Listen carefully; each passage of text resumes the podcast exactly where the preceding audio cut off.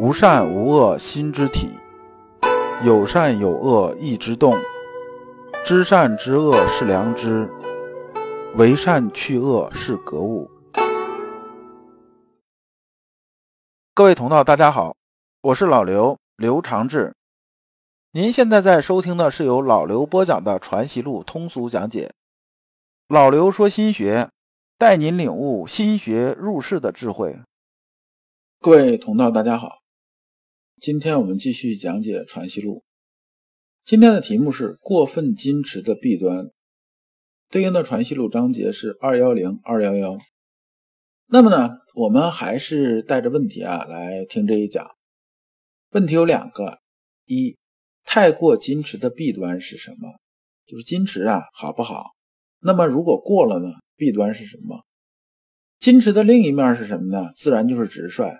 那么呢，第二个问题就是太多直率的弊端。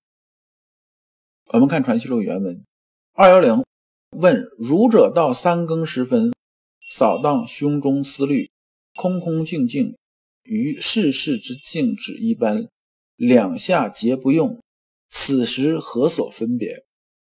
这话其实问的很有意思啊。这种问题啊，也有别人在问我。这个儒者到三更时分呢，是什么时候呢？是讲的什么？讲啊，你回家之后往那一躺，开始睡觉。睡到半夜十二点的时候，然后你醒了，醒了时候把眼睛睁开之后，你心里头没事啊。这时候你心里头空空荡荡，胸里面空空荡荡，你什么事儿也不想。这时候啊，和那个和尚打坐那种啊，就坐在那儿吧，让心里头完全啊静下来，啥事都不想。这两个啊它是有什么分别？关于啊，咱们心学和佛家的一些事情啊，总会有人呢来问我，分别这边怎么去讲。这里边呢，咱们借这块儿也讲一讲。我们看先生啊怎么回答。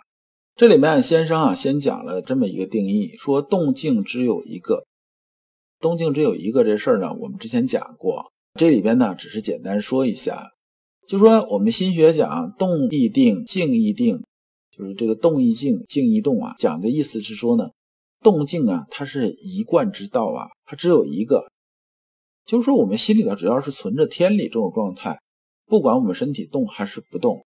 那么呢，都是一个静这种状态。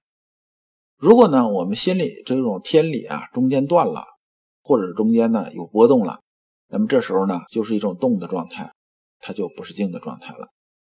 那么这里边先生这么讲呢，就已经把修佛啊和修儒啊之间静的区别讲出来了。讲出在哪儿呢？说呀，我们儒家之境和佛家之境的区别是啊。儒家之境啊，可以随时转化为应试接物的用。这个体用，咱们上一节讲了，就是能转化成用，就相当于我这个东西啊，随时的准备着，随时准备着。哎，我静的时候啊，我是在准备着，对不对？我动的时候呢，它也在准备着，随时有东西来，随时我就能拿出来用。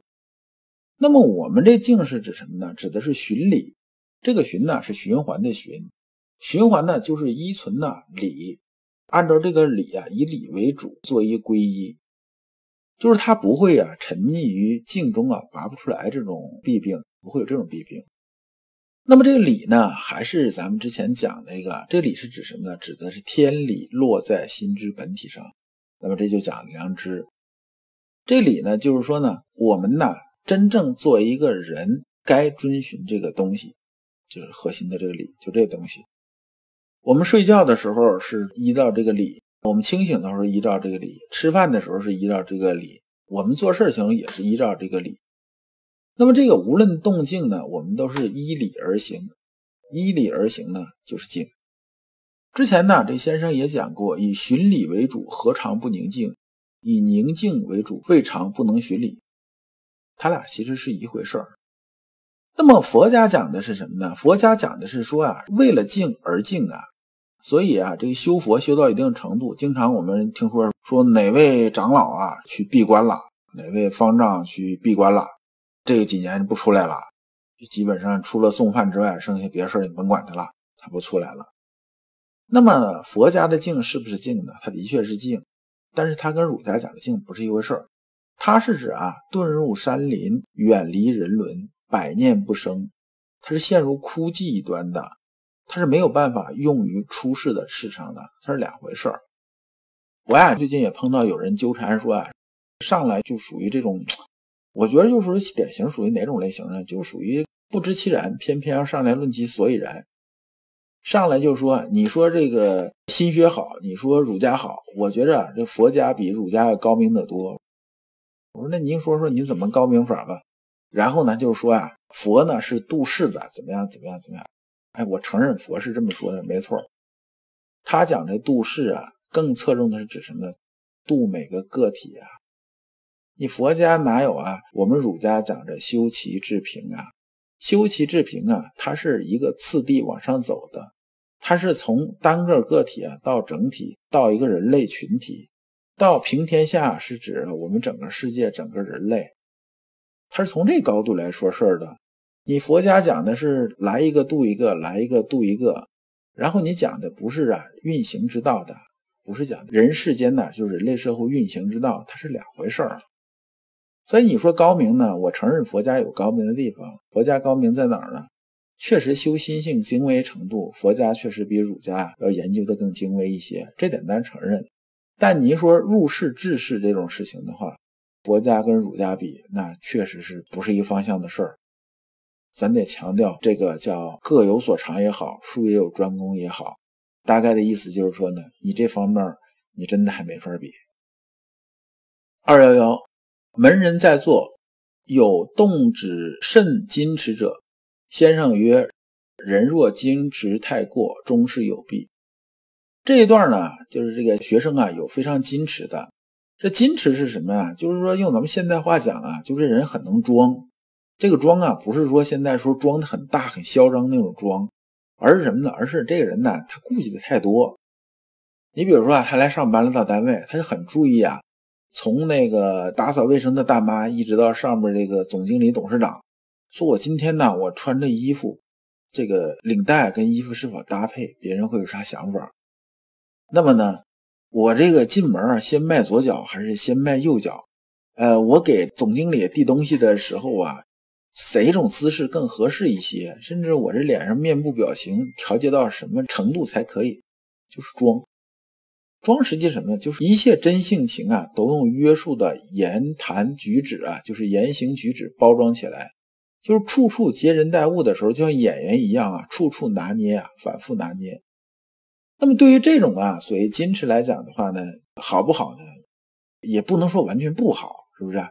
说这一个人呢，很谨慎，很注重这些东西，那别人对他的评价呢还不错，是不是？但是反过来想想，你说你一天这么活着累不累？那肯定累吧，就是你自己把自己关到房子里边，关到卫生间里边，是不是？哎，你可以放松一点。除了这个时间之外，你出来之后啊，所有的你只要跟人打交道，然后呢，你想做到这种啊，处处拿捏得到，你怎么办？你没办法，你只能说处处精力非常集中啊，精神高度紧张，你活得得有多累啊？那么先生啊，实际上反对这件事情啊。先生反对的理由是什么呢？是说呢，人呐精力是很有限的，你呀不能把这个有限的精力浪费到无用的这种虚文上。这个虚文呢，这个文呢，这里面是指啊文过是非的文，就是表现在外面这个意思。这个虚文呢，不是说写出文字那个文，是两回事儿。虚文这个文呢，我们在徐爱篇已经讲过了，说你这么搞法，简直就是暴殄天物了，说你不能这么干。就是人呐，该紧张起来，就神经紧张起来的时候要神经紧张。你比如说今天呢，你接待重要的客户，或者是重要的这种，比如说外事活动吧，还是这种事情，那你肯定啊，你要重视起来。那你处处该拿捏到位的，你得拿捏到位。但你说你在家里边陪陪孩子的时候，在那个外边陪这个朋友啊，喝喝酒啊，大家小酌一番也好，还是说呢，夏天出去撸个串，喝点扎啤。然后呢，你还表现的一丝不苟，怎么样怎么样呢？你觉得你这活的，反正老刘是不赞成这种活法，先生当然也不赞同。不是说呢，人生在世啊，有两点要保持的，第一就是什么呢？就是保持童真。那么第二点呢，就是保持智慧。有这两点都保持了，你的人生啊，至少是相对来说幸福感要强很多。那么不矜持是不是什么事都由着性子来，就是这很直率呢？什么事都很直接，也不是这样。先生啊，对太过直率这件事情也是表示反对的。先生怎么说呢？先生说啊，太过直率这些事情啊，其实啊也是有它弊端的。它的这个优点和弊端怎么说呢？就是太过率性呢，就是诱人直肠子嘛，对不对？好处是什么呢？好处是诚实不欺呀，大家都喜欢跟诚实不欺的人在一起嘛。就他也不会骗人，是不是？他也不会是工于心计，大家跟他在一起很有安全感。但是缺点在于哪儿呢？缺点是行事不密，就是有些事情呢，我们是有些人能说，有些人不能说的。这人太过直了之后呢，有些事情啊，他就没有办法去保密。而行事不密呢，很容易因为鲁莽而坏事儿。呃，这个对于我们来讲的话呢，也是不大合适的。其实我们讲的就是什么呢？讲我们既要该矜持的时候要矜持，该直率的时候要直率，这两点呢都不能过。偏到一端的，这本身呢，它就是不妥当的一件事儿。如果你不知道如何进入心学殿堂，如果你在为人处事时经常左右为难，如果你在入世践行时经常茫然无措，那么你可以加老刘的微信。老刘的微信是老刘说心学的首字母加三个六。老刘为你答疑解惑，带你趟过晦涩的暗河，到达智慧的彼岸。那么这一讲啊，我们就讲完了。下一讲我们讲情绪的应对。感谢诸君。